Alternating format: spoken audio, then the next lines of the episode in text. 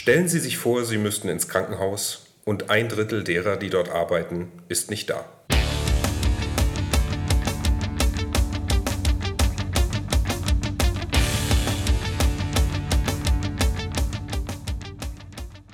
In Deutschland gibt es aktuell 1925 Krankenhäuser, davon 33 Universitätskliniker.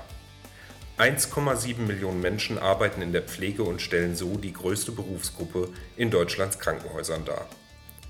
Sie arbeiten in unterschiedlichsten Bereichen, die oft einzigartige Kombinationen von Fähigkeiten erfordern. Die Arbeit in der Geburtshilfe ist nicht die gleiche wie zum Beispiel in der Gerontopsychiatrie. Trotzdem sind wir alle Pflege. Veränderungen erfordern immer wieder Anpassungen. Veränderungen in Gesellschaft und Politik, in medizinischen Verfahren oder bei epidemiologischen Ereignissen. Aber was passiert hinter den Kulissen?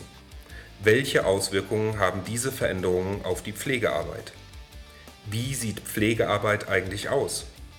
Wir stellen Ihnen in diesem Podcast Menschen vor, die Antworten auf diese und andere Fragen geben möchten. Sie hören Unikat. Wir sind Pflege. Den Pflegepodcast des Universitätsklinikums Frankfurt.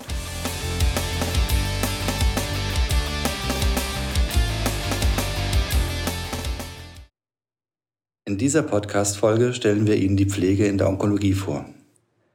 Onkologie ist die Lehre von der Krebsentstehung und Krebsbehandlung. Jährlich gibt es in Deutschland circa eine halbe Million Krebsneuerkrankungen Insgesamt leben in der Bundesrepublik etwa vier Millionen Menschen, die jemals in ihrem Leben an Krebs erkrankt sind. Die Weiterentwicklung der Behandlung hat dazu geführt, dass viele Krebserkrankungen zu einer chronischen Erkrankung geworden sind. Trotz immer neuer Therapiemöglichkeiten und verbesserter Überlebenschancen ist eine Krebsdiagnose nach wie vor eine schockierende Nachricht, die Menschen mit der eigenen Endlichkeit konfrontiert. Die Versorgung von Menschen mit einer Tumorerkrankung ist sehr vielfältig. Je nach Ursprungsort der Erkrankung, der Ausbreitung und dem Zustand des Betroffenen gibt es viele unterschiedliche Therapiemöglichkeiten. Die Therapien werden zunehmend komplexer und unüberschaubarer. Vor 25 Jahren gab es die drei zentralen Säulen Operation, Strahlentherapie und Chemotherapie. Heute werden sie ergänzt durch Hormon, Knochenmark, Stammzell, Antikörper und Immuntherapien. Es gibt zurzeit über 200 verschiedene Krebsmedikamente und jedes Jahr kommen neue hinzu. Sowohl durch die Erkrankung selbst als auch durch die Therapie-Nebenwirkungen können Beeinträchtigungen entstehen, die sich körperlich, geistig und seelisch auswirken können. Vor allen Dingen sind bei Therapie und Pflege von Menschen mit Krebserkrankungen auch deren Persönlichkeiten und Vorerfahrungen zu berücksichtigen. Nicht zu vergessen sind Familie und ein weiteres soziales Umfeld, die von der Erkrankung mit betroffen sind. Wie wirkt sich die Weiterentwicklung der Behandlungsmöglichkeiten auf die Pflege in der Onkologie aus? In Deutschland erkranken circa 500.000 Menschen neu an Krebs jedes Jahr. Das Gute daran, über die Hälfte überlebt das Ganze. Das heißt, man sieht das auch in Langzeitstudien, die Langzeitüberlebensraten steigen. Warum ist das so? Vor allem wegen den wissenschaftlichen Erkenntnissen und der technischen Weiterentwicklung. Und natürlich, es gibt nicht nur neue OP-Techniken, wie zum Beispiel Roboter gesteuert oder weiterentwickelte Bestrahlungstechniken, vor allem die medikamentösen Therapien haben sich deutlich weiterentwickelt. Das heißt, es gibt jetzt individuelle, auf den Patienten zugeschnittene Therapien, die deutlich länger gehen als vorher, weil die Patienten mit den neuen Therapien deutlich länger überleben können. Das heißt, für die Pflege und äh, auch in meinem täglichen Arbeiten, es macht eine andere Arbeit in der Beziehungsgestaltung notwendig. Nämlich, ich zum Beispiel betreue Patienten über Jahre hinweg und nicht nur wie vorher, sie kriegen zwei Zyklen oder vier Zyklen Chemotherapie und danach ist die Therapie abgeschlossen. Ich habe es eben schon mal gesagt, vor allem neue Medikamente machen, machen es. Wir kennen ja seit Mitte des letzten Jahrhunderts Zytostatika, die wirken unspezifisch und machen genauso unspezifische Nebenwirkungen. Die neueren Medikamente blockieren zum Beispiel gezielt Signalwege in der Tumorzelle oder das Erdbeben in der Immun, äh, in der Onkologiebehandlung waren die Immuncheckpoints und die machen aber andere Nebenwirkungen. Nämlich zum Beispiel, nehmen wir das Beispiel Diarrhoe. Äh, eine Diarrhoe, Zytostatika oder Immuntherapie induziert. Grad, was ist eine Diarrhoe? Ach so, Diarrhoes Durchfall. Danke. Also, Durchfall zum Beispiel, ob er jetzt durch Zytostatika hervorgerufen wird oder durch eine Immuntherapie, hat unterschiedliche Ursachen. Es, sie tritt zu einem unterschiedlichen Zeitpunkt auf und muss unterschiedlich behandelt werden. Und genau das macht das Problem aus und genau das macht auch die Herausforderung für die Pflegenden auf, weil es bedingt eine andere Krankenbeobachtung. Und natürlich neben den ganzen Medikamenten hat sich auch die Supportivtherapie weiterentwickelt. Zum Beispiel gibt es andere, neuere, hochwirksame Medikamente gegen Übelkeit, wovor die Patienten unter einer Chemotherapie ja immer noch am meisten mit Angst haben. Es gibt andere Unterstützungsmöglichkeiten, wie zum Beispiel Sporttherapie. Und es gibt zum Beispiel für Schmerzen neuere äh, hochpotente Schmerzmittel, die wir vor 30 Jahren noch nicht hatten. Was hat das Ganze zum Ziel? Immer die Lebensqualität. Also mhm. auch ein Patient, egal ob er in einer kurativen oder in einer palliativen Therapiephase ist, Ziel ist immer die, ist eins der oberen Ziele ist immer die Lebensqualität zu erhalten oder weiterzuentwickeln. Und die Pflegenden haben da eine ganz zentrale Rolle. Also eine der wichtigsten Schnittstellen sind die Pflegenden, weil sie den häufigsten Kontakt zu Patienten haben und damit auch sehr gut informiert sind über die Patienten. Und sie können dadurch sehr, sehr viel steuern und auch Einfluss nehmen. Pflegende in der Onkologie benötigen ein umfangreiches und hochspezialisiertes Wissen über Krebserkrankungen und ihre Behandlungen. Außerdem müssen sie über eine hohe kommunikative Kompetenz verfügen, um Patientinnen, Patienten und Angehörige in der schwierigen Lebenssituation angemessen begleiten zu können. Pflegende benötigen hierbei Empathie, müssen sich aber auch gleichzeitig vom Leiden der Patientinnen und Patienten abgrenzen können. Mit steigender Berufserfahrung lernen sie mit dieser Herausforderung umzugehen. Zur Vorbereitung auf diese Podcast-Folge haben wir Patientinnen und Patienten in unserer onkologischen Tagesklinik befragt, was sie eigentlich von onkologisch Pflegenden erwarten. Und die Patienten haben sich vor allem Einfühlungsvermögen, Verständnis und Fachkompetenz gewünscht. Ganz schön war es dabei, dass wir gehört haben, dass sich die Erwartungen ähm, von den Patientinnen und Patienten mit unserer Vorstellung von der Ausübung des Berufs auch gedeckt haben. Wir haben äh, dann die PatientInnen auch gefragt, ähm, was sie pflegend in der Onkologie schon immer mal fragen wollten. Und die meisten wollten wissen, wie wir es schaffen, mit den emotionalen Belastungen umzugehen. Ein Patient hat ganz konkret gefragt, können Sie die Krankengeschichten abends eigentlich ablegen? Was antwortest du ihm? Und wie gehst du mit der Belastung um, schwerkranke Patienten zu betreuen? Dazu kann ich ein schönes Beispiel erzählen. Wenn, wenn, ich, wenn mich Freunde fragen oder Menschen, die mich neu kennenlernen, die ich eher im privaten Umfeld kennenlerne, und dann fragen die mich, was, was ich beruflich mache. Und dann sage ich, ich bin onkologische Fachkrankenschwester und ich arbeite in einer onkologischen Tagesklinik mit Krebspatienten und hänge den ganzen Tag Chemotherapien an. Und das Erste, was passiert, ist drei Sekunden Pause, Stille und dann kommt immer der Satz, oh, ich könnte das nicht. Und darauf sage ich dann immer ganz stolz, aber ich. Ich könnte dafür nicht den ganzen Tag am PC sitzen und mit irgendwelchen Zahlen jonglieren. So ist das nun mal. Es gibt Menschen, die können das eher und ich kann das. Und ich kann das, glaube ich, gut. Und das macht auch das Besondere aus. Und ähm, wenn mich Patienten fragen, ob ich die Krankengeschichten mit nach Hause nehme, dann sage ich ihnen das ganz ehrlich. Nein, im, zum großen Teil nehme ich die mit, nicht mit nach Hause. Warum ist das so? Ich habe meine Heimgehrituale, wo ich den Tag Revue passieren lasse und wenn ich zu Hause ankomme, ist Arbeit auf der Arbeit und jetzt ist mhm. privat. Und ich kann das total gut trennen. Das macht, glaube ich, auch meine Erfahrung und die jahrelange Erfahrung. Also ich arbeite seit über 20 Jahren in der Onkologie und ich habe damit gelernt, umzugehen. Es gibt nur ganz wenige Ausnahmen, Die nehme ich auch mal abends mit nach Hause, weil ich einfach einen Moment länger dazu brauche, das Ganze zu verarbeiten und das Ganze nochmal zu reflektieren und Revue passieren zu lassen.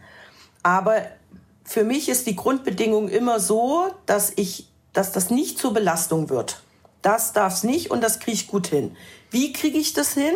Ich habe einen Ausgleich und ich schaffe mir einen Ausgleich. Und mein Ausgleich ist, ich tue genau das, was mir gut tut, egal wie. Was noch eine immens große Stütze ist, ist das Team, also meine Kollegen in der Tagesklinik. Also man muss schon, also ich muss sagen, das fängt das meiste auf, weil dieses Team extrem gut funktioniert und dieses Team sehr, sehr viel kompensiert, bevor man schon nach Hause geht. Also für dieses Team ist so maßgeblich der Spruch, wir schaffen gemeinsam, wir leiden manchmal gemeinsam, aber wir feiern auch zu gemeinsam und wir reden gemeinsam, weil reden hilft. Und damit ist ganz viel kompensiert. Was auch noch hilft, ähm, die, die, der, die Tätigkeit in der Tagesklinik kann schon mal sehr stressig werden, weil einfach viele Patienten da sind und viele Patienten durchlaufen müssen. Aber meine Chefin hat das sehr gut erkannt und hat uns ein Stressseminar äh, organisiert, was wir gemeinsam gemacht haben. Und da habe ich Techniken erlernt und weiter geübt, die es mittlerweile mir ermöglichen, dass ich mich innerhalb ganz kurzer Zeit sehr schnell runterfahren kann. Und damit kann ich Stress abbauen, auch im täglichen Alltag. Und natürlich, man darf natürlich nicht vergessen, es gibt noch mehr Angebote vom Arbeitgeber. Man muss sie einfach mal nur nutzen. Also zum Beispiel äh, habe ich auch schon bei belastenden Situationen mit Psychoonkologen geredet und mir da Unterstützung geholt. Also die Psychoonkologen sind nicht nur für die Patienten da, sie helfen auch dem Personal. Es gibt die Möglichkeiten, Supervisionen zu machen oder ein Coaching zu machen oder Manchmal muss man sich auch einfach um seine eigene Seele sorgen und da ist die Seelsorge ein extrem guter Ansprechpartner, egal wo man, ob man äh, konfessionell gebunden ist oder nicht, die sind für alle da. Und das ist halt das, was es hilft, dass ich diese ganzen Belastungen gut bewältigen kann und dadurch meinen Job weiterhin gut machen kann und den auch weiterhin machen möchte. Weitere Fragen unserer Patienten waren, ob sich durch die Arbeit in der Onkologie ein anderes Verständnis für Leben und Sterben entwickelt hat und auch ob die Sorge besteht, dass man selber erkranken könnte. Ist das bei dir so und hat sich in deiner Lebenseinstellung ähm, durch die Arbeit in der Onkologie was verändert?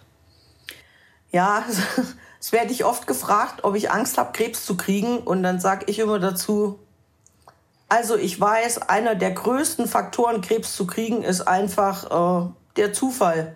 Von daher, es kann mich treffen, es kann mich aber auch nicht treffen. Ich blende das aus. Was aber die Arbeit in der Onkologie bei mir verändert hat, ist, dass ich bewusster lebe. Ich denke nicht mehr ganz so viel, was ich unbedingt in zehn Jahren erreicht haben möchte, weil ich weiß, äh, wenn mich morgen die Krebserkrankung äh, äh, doch per Zufall trifft, dann weiß ich, das Leben ist nicht mehr so, wie es war. Und die Ziele, die ich mir weit im Vorhinaus gesteckt habe, die sind nicht mehr erreichbar oder sie werden so nicht mehr erreichbar sein. Das heißt aber nicht, dass ich völlig ziellos lebe. Ich habe schon Ziele, nur ich lebe mehr und bewusster im Hier und Jetzt. Und natürlich, ich weiß ja, wie Krebs therapiert werden kann. Deswegen gehe ich auch mit einer gewissen Gelassenheit daran, weil ich weiß, es gibt nicht nur Plan A und vielleicht noch einen Plan B. Wir sind mittlerweile bei Plan XY. Also, es gibt viele, viele Möglichkeiten. Ich sehe viele Sachen nicht mehr ganz so verbissen. Also, ich bin etwas entspannter und auch wirklich gelassener. Aber was ich äh, so aufgrund dieser der Beschäftigung mit dem Thema habe, also ich nehme deutlich mehr Präventionsangebote in, in Anspruch. Also ich gehe zur Krebsvorsorge. Das, da habe ich vorher nie so drüber nachgedacht. Aber ich weiß um die Wichtigkeit einer Früherkennung. Und was ich auch gemacht habe, ich nutze Präventionsangebote vom Arbeitgeber. Zum Beispiel äh, benutze ich jetzt gerade aktuell die Fitmit-App äh, für eine aktive Pausengestaltung. Und ich benutze zum Beispiel äh, das Angebot des Arbeitgebers zum Rückentraining, damit ich äh, weiterhin gesund die Pronylien in einer gebeugten Haltung machen kann. Also ich nutze mehr Angebote, das hat sich verändert. Und im Allgemeinen ist für mich das große Ziel einfach einer guten Lebensführung, sei es auf der Arbeit wie auch im Privaten. Andere Patientinnen und Patienten haben vielleicht aufgrund der relativ negativen medialen Berichterstattung über die Pflege uns gefragt, warum macht man den Job für so wenig Geld? Was antwortest du denen? Ja, mit dem Geld, das ist immer so ein Problem. Also ich muss sagen, für mich, ich verdiene so viel, dass ich gut leben kann. Und vor allem verdiene ich so viel, dass ich meinen Ausgleich, den ich für meine Arbeit brauche, finanzieren kann. Das heißt, ich kann mir mal gönnen, irgendwo hinzufahren und ich kann mir auch mal ein schönes Shopping-Erlebnis gönnen.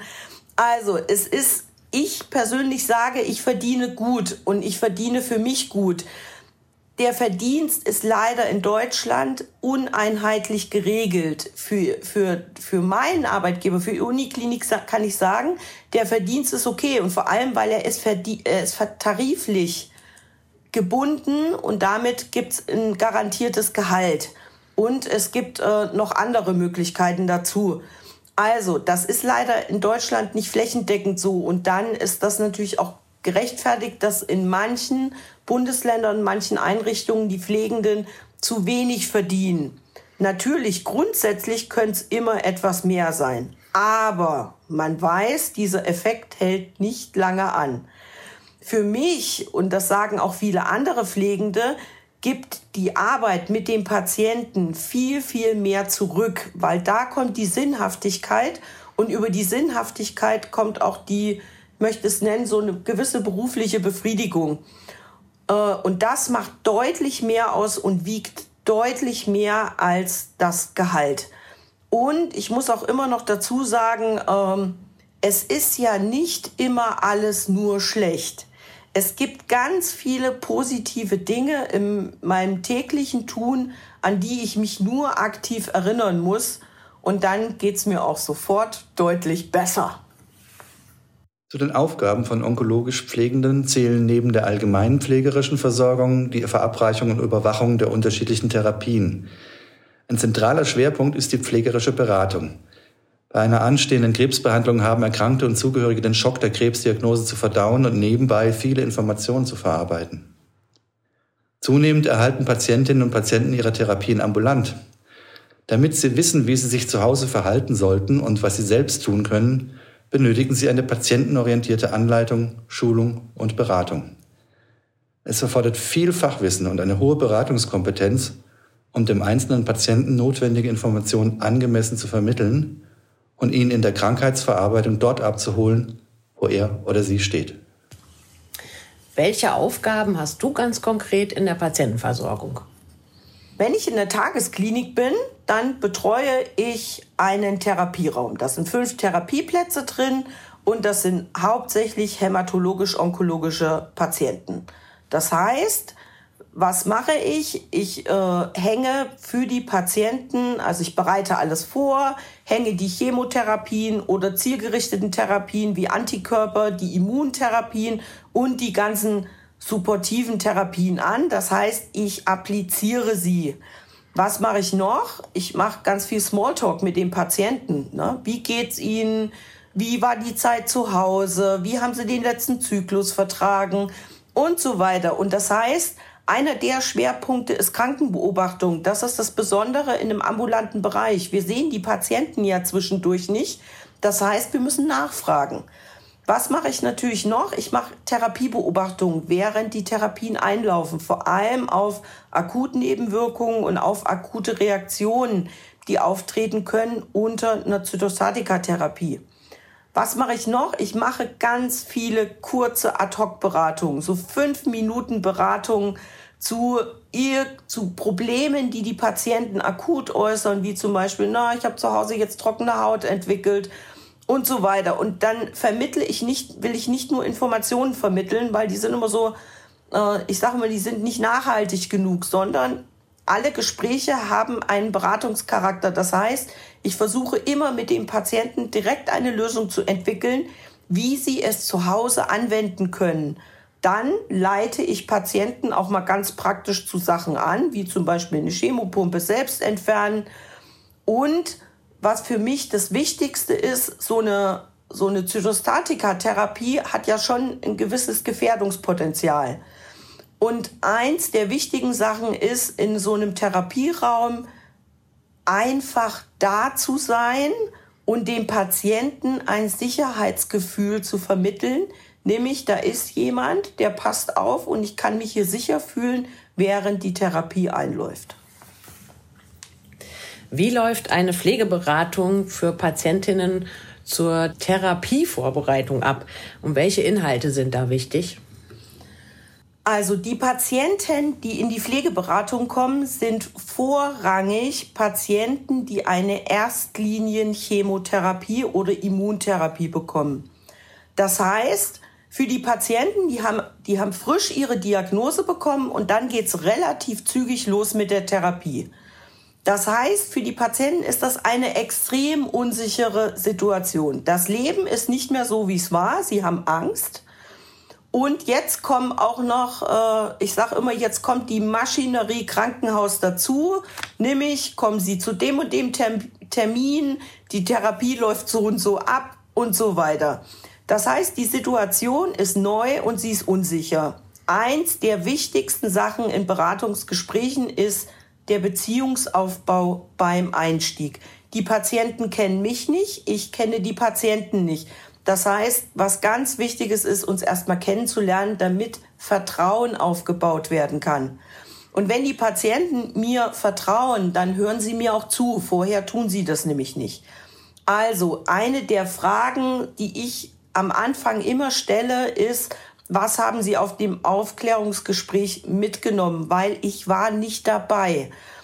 Äh, und die Patienten erzählen dann, was hängen geblieben ist dadurch weiß ich sofort, was ist denn prägnant für die Patienten und welche Themen kann ich aufgreifen. Das, was ich als nächstes frage, ist, was von diesen ganzen Sachen, die Sie mir jetzt erzählt haben, bereitet Ihnen am meisten Sorgen oder was bereitet Ihnen Kopfzerbrechen?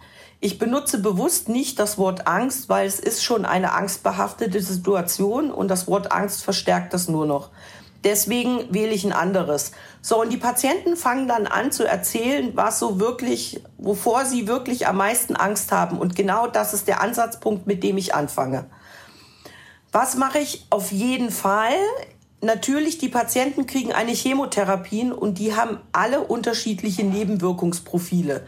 Das heißt, ich bereite mich vor und gucke mir an, welche Substanzen bekommen die Patienten und dann berate ich Sie genau zu den wichtigsten substanzspezifischen Nebenwirkungen, nämlich was auftreten kann und was ganz wichtig ist, was können die Patienten selbst zu Hause dagegen tun. Das ist einer der Ansatzpunkte, um Patienten zu empowern, um ihnen das Gefühl zu geben, sie können wieder was selbst tun, sie haben es selbst in der Hand, Sie erleben diesen Kontrollverlust nicht mehr so extrem und sie können aktiv werden. Und aktiv werden und selbst was tun ist so eins der Motivationsaspekte, wo wir, wir müssen nur an uns selbst denken. Wenn wir was selbst tun können, dann wollen wir das auch machen. Und das sind die Ansatzpunkte. Was ich immer bespreche, sind Blutbildveränderungen, weil es sind hauptsächlich hämatologische Patienten und die haben nun mal alle Blutbildveränderungen. Ich spreche das Thema Müdigkeit an, weil über 70 Prozent der Patienten sind davon betroffen. Ich frage natürlich nach und sollte die, sollten die, beraten, die zu Beratenden nicht von Fatigue betroffen sein, das ist nämlich die Müdigkeit unter einer Krebstherapie, dann lasse ich das Thema sein. Was ich auch immer anspreche, sind Maßnahmen zur Infektionsprophylaxe und zur Hautpflege. Also ich spreche natürlich nur das an, was relevant ist. Das kriege ich raus, indem ich immer wieder in der Beratung na nachfrage. Was ist wirklich wichtig? Und was wollen die Patienten. Themen, die ich auch immer anspreche, ist die Bedarfsmedikation. Viele Patienten haben vom Arzt eine Bedarfsmedikation angesetzt bekommen und sie haben auch noch gesagt bekommen, wann sie was nehmen sollen. Nur bis es dann wirklich relevant wird, haben sie es schon wieder vergessen, weil es sehr viele Informationen sind am Anfang. Das heißt, ich bespreche mit dem Patienten konkret, in welchem Fall, wie viel maximal am Tag sie bei welchem Symptom was nehmen sollen. Das gibt dem Patienten Sicherheit.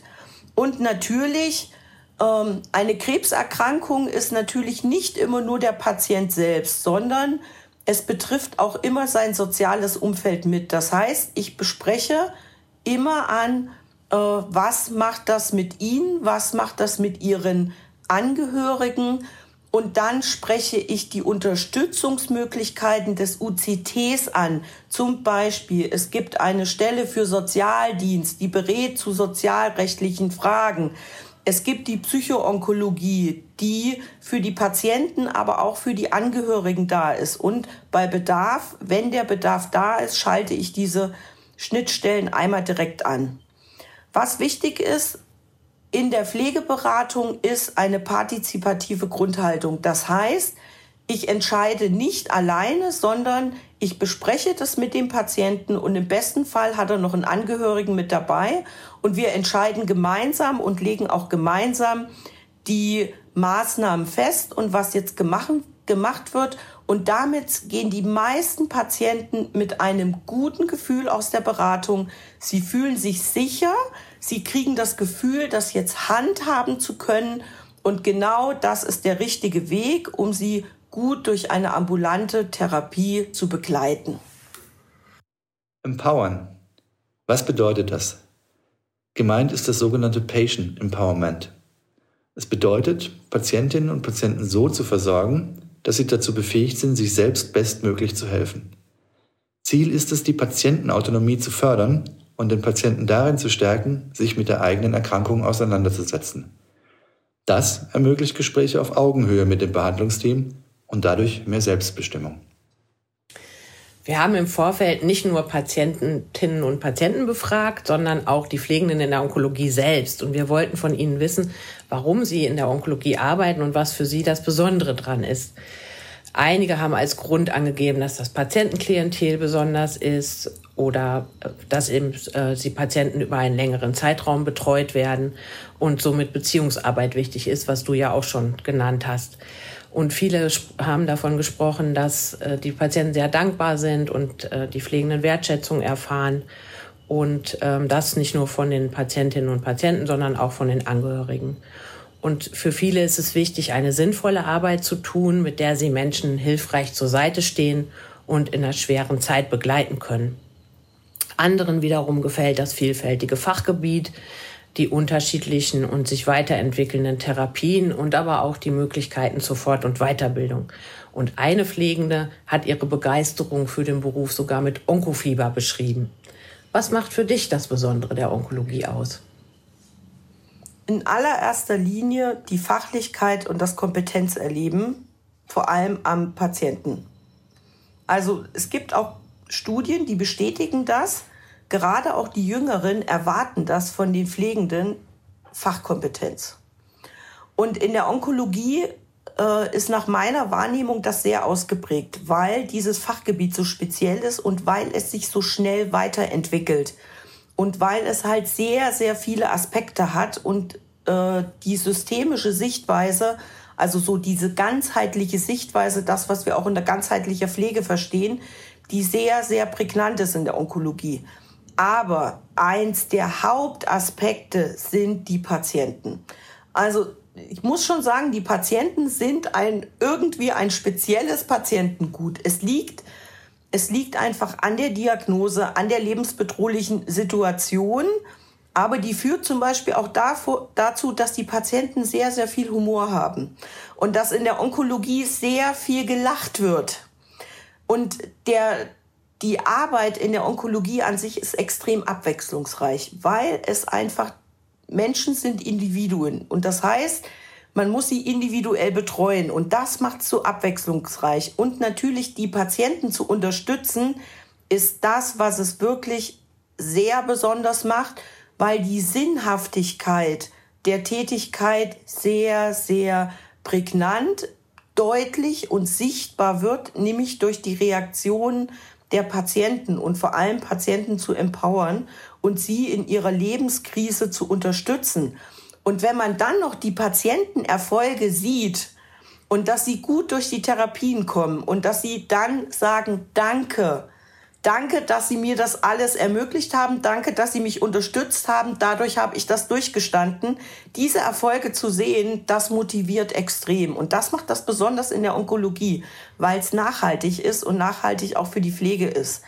Aber natürlich gibt es auch den anderen Weg, nämlich die Herausforderung, Patienten auch in einem palliativen Setting, also das heißt, wenn keine Heilung mehr möglich ist, sie bis zum Ende zu begleiten. Das passiert jetzt weniger in der Tagesklinik, sondern eher in Palliativstationen oder in Hospizen. Aber auch das ist eine herausfordernde, aber es auch sehr dankbare berufliche Situation. Also, die Kollegin, die Onkofieber gesagt hat, ja, kann ich absolut nachvollziehen, weil für Fieber muss man brennen. Also ich brenne für meinen Beruf und ich nehme das auch bei vielen Kollegen wahr. Deswegen, Onkofieber trifft's ganz gut. In Deutschland können sich Pflegende über die zweijährige berufsbegleitende Fachweiterbildung Onkologie weiterqualifizieren. Aktuell gibt es hierfür 41 Weiterbildungsstätten. Der theoretische und praktische Unterricht umfasst mindestens 720 Stunden. Die praktische Weiterbildung findet in internistischen, operativen, strahlentherapeutischen und palliativmedizinischen Abteilungen statt.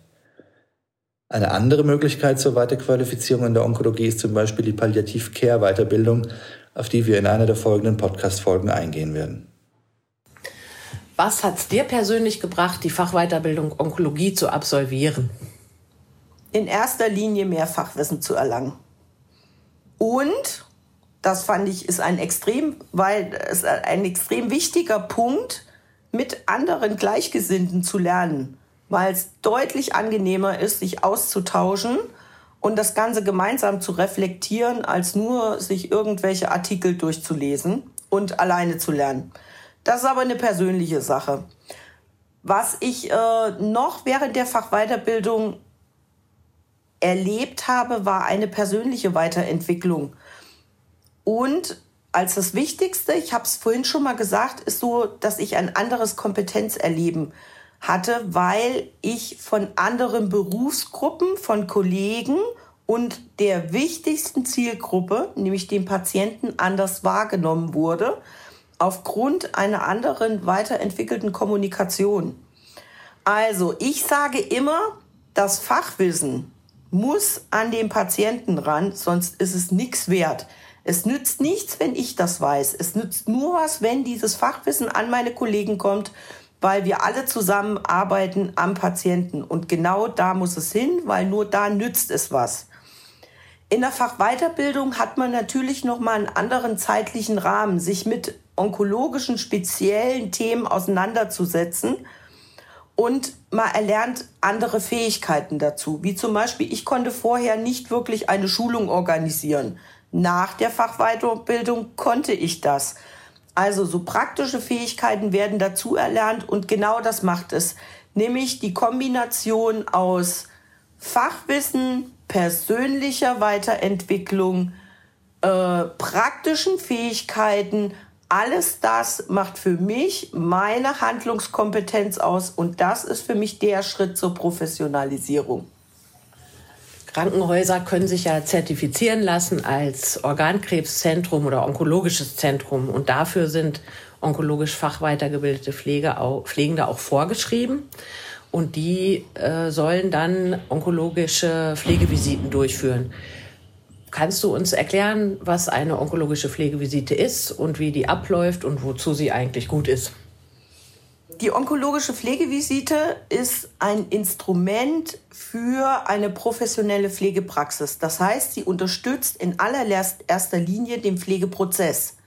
Das ist die Kerntätigkeit von Pflegenden mit, nämlich den Pflegeprozess zu eruieren, zu planen, durchzuführen und zu evaluieren. Die onkologischen Pflegevisiten unterstützen genau diesen Prozess.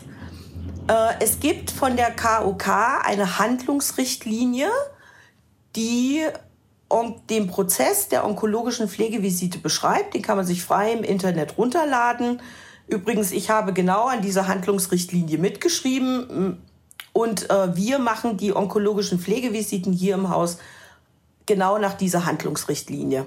Also im besten Fall ist der Patient schon mal vorinformiert, dass die onkologische Pflegevisite stattfindet. Das ist leider nicht immer möglich. Manchmal gehen wir auch spontan hin.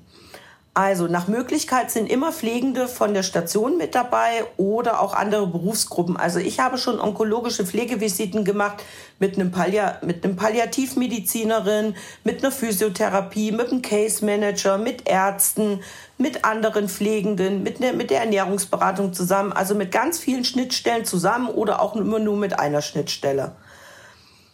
Was passiert? Die Stationen stellen die Patienten vor oder wenn niemand da sein sollte und ich die alleine mache, lese ich mich in die Dokumentation ein. Was bei einer onkologischen Pflegevisite wichtig ist, ist immer das Gespräch mit dem Patienten.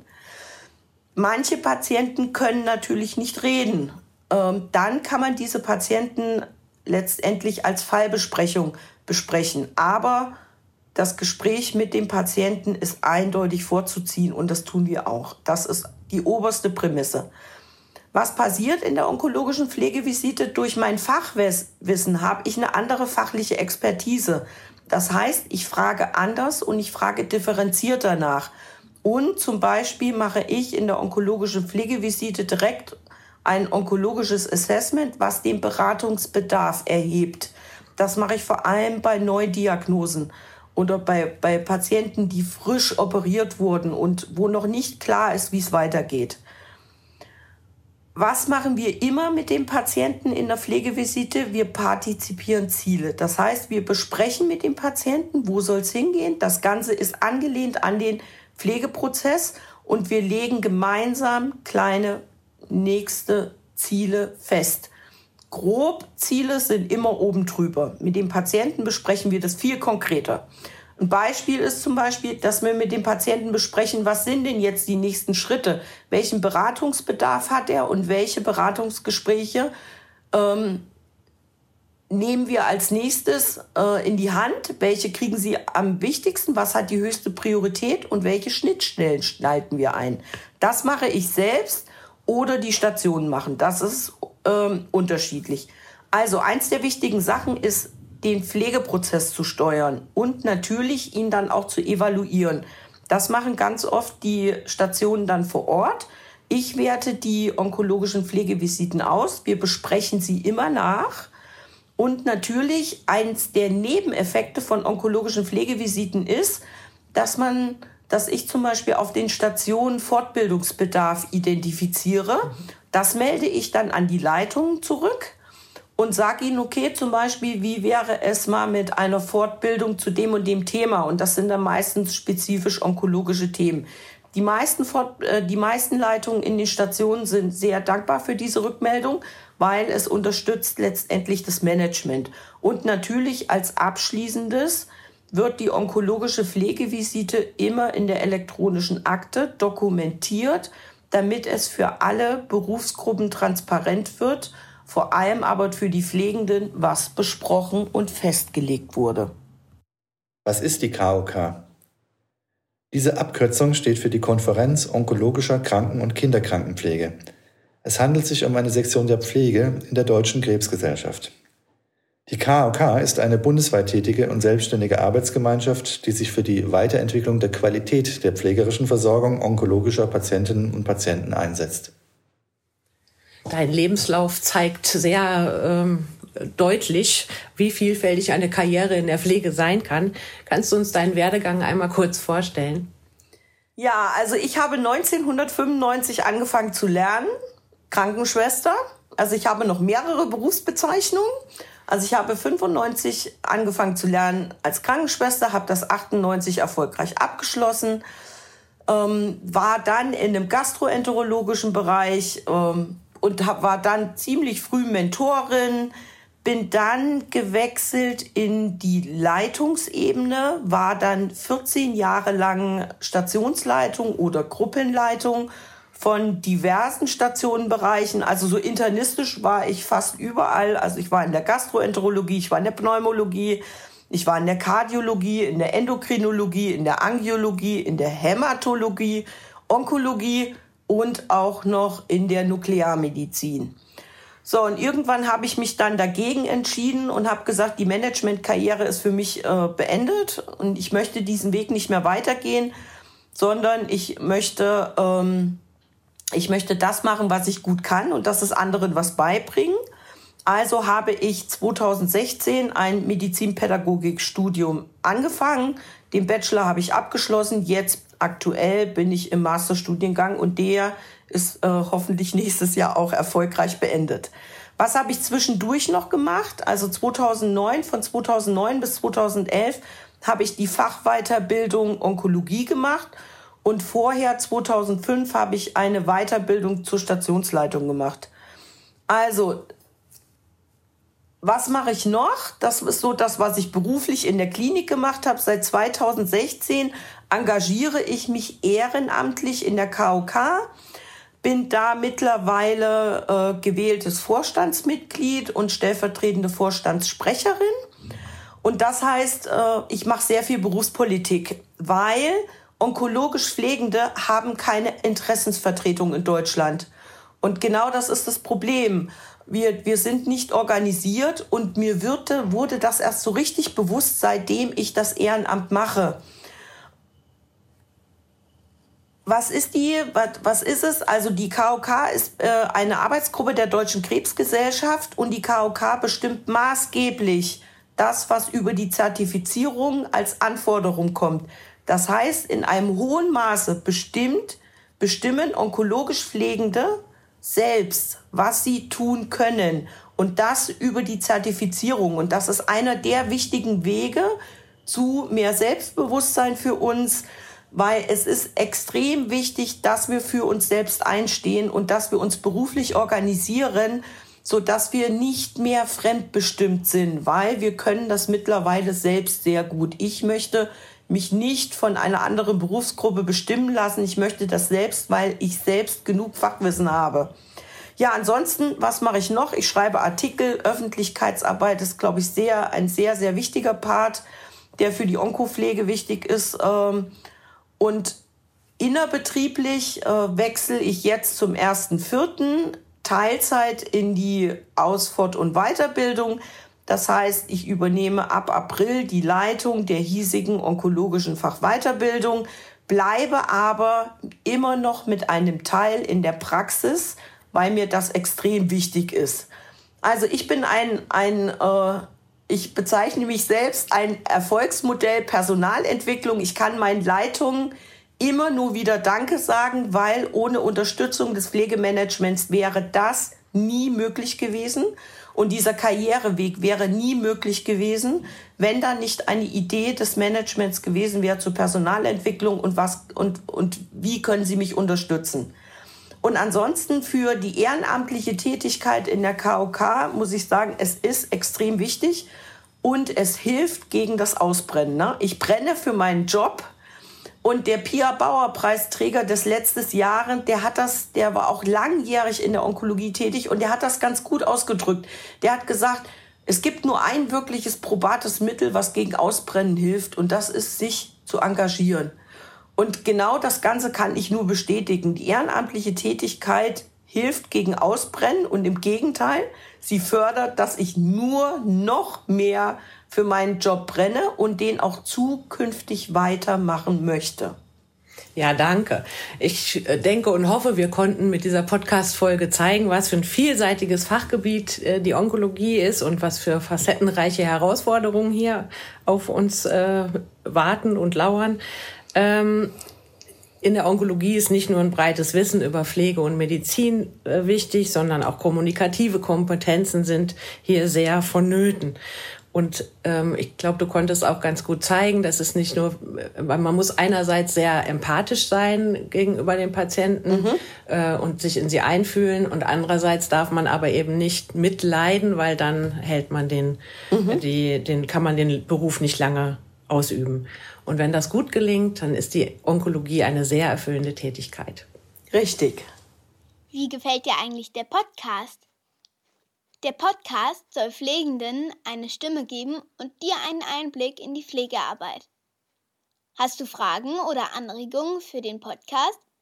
Die Macher vom Podcast freuen sich über deine E-Mail an kommunikation.kgu.de mit dem Stichwort Unikat. Pflege begleitet die Menschen vom Lebensanfang bis zum Lebensende, von der Wiege bis zur Bahre. Wer steckt dahinter? Was bedeutet das? Wir sind viele, wir sind bunt, jede Pflegeperson ein Unikat. Das war Unikat, der Pflegepodcast des Universitätsklinikums Frankfurt. Wir sind Pflege. Wir sind Pflege. Wir sind Pflege. Wir sind Pflege.